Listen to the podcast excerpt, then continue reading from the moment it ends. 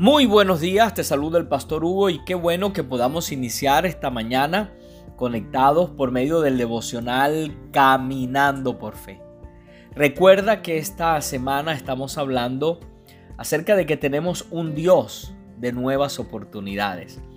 Y para desarrollar este tema estamos compartiendo lo que dice Lucas capítulo 22 versículos 31 al 34, donde Jesús dice, Simón, Simón, Mira que Satanás ha pedido zarandearlos a ustedes como si fueran trigo. Pero yo he orado por ti para que no falle tu fe. Y tú, cuando te hayas vuelto a mí, fortalece a tus hermanos. Señor, respondió Pedro, estoy dispuesto a ir contigo tanto a la cárcel como a la muerte. Pedro, te digo que hoy mismo, antes de que cante el gallo tres veces, negarás que me conoces le respondió Jesús. Y teniendo como base esta palabra, hemos dicho que para recibir y aprovechar las nuevas oportunidades, tenemos que recordar que los tropiezos hacen parte de la vida. Aquí Jesús le está advirtiendo a Pedro acerca de esto, pero Pedro se niega a esa posibilidad. Solo recuerda en esta mañana que el único perfecto es Dios nosotros fallaremos y nos equivocaremos. Pero qué bueno es saber que tenemos un Dios de nuevas oportunidades. Lo segundo que te compartí esta semana acerca de esta palabra es que para recibir y aprovechar las nuevas oportunidades, asegúrate que no falle tu fe. Es lo que Jesús le dice a Pedro. Jesús le dice, yo he orado por ti para que no falle tu fe.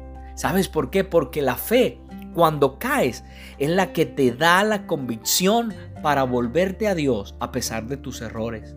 Porque la fe te da la capacidad de levantarte cuando tropiezas. La fe te ayuda a ir más allá de, tus capacidades. Y además, porque la fe te ayuda a mantenerte en una actitud de adoración independientemente de la situación que puedas estar enfrentando. Porque la fe no está basada en algo, sino en alguien, es decir, en Jesús. Lo último que deseo compartirte es que para recibir y aprovechar las nuevas oportunidades, recuerda que las caídas tienen un propósito. Cuenta una historia que en un reino lejano hubo una vez un rey que colocó una gran roca en medio del camino principal de la entrada al reino que obstaculizaba el paso. Luego se escondió para ver si alguien la retiraba. Los primeros en pasar fueron unos comerciantes. Ellos simplemente rodearon la roca y siguieron su camino quejándose que a pesar de los impuestos que pagaban, el rey no hacía su trabajo. Luego pasaron otros habitantes del reino, esquivaron la roca y se fueron culpando al rey de no mantener los caminos despejados. Entonces, luego, llegó un campesino que llevaba una carga de verduras que recién había cosechado en su tierra. Al ver la roca en el camino, dejó en el suelo su carga y comenzó a empujar y a mover la gran roca hasta que finalmente lo, lo logró.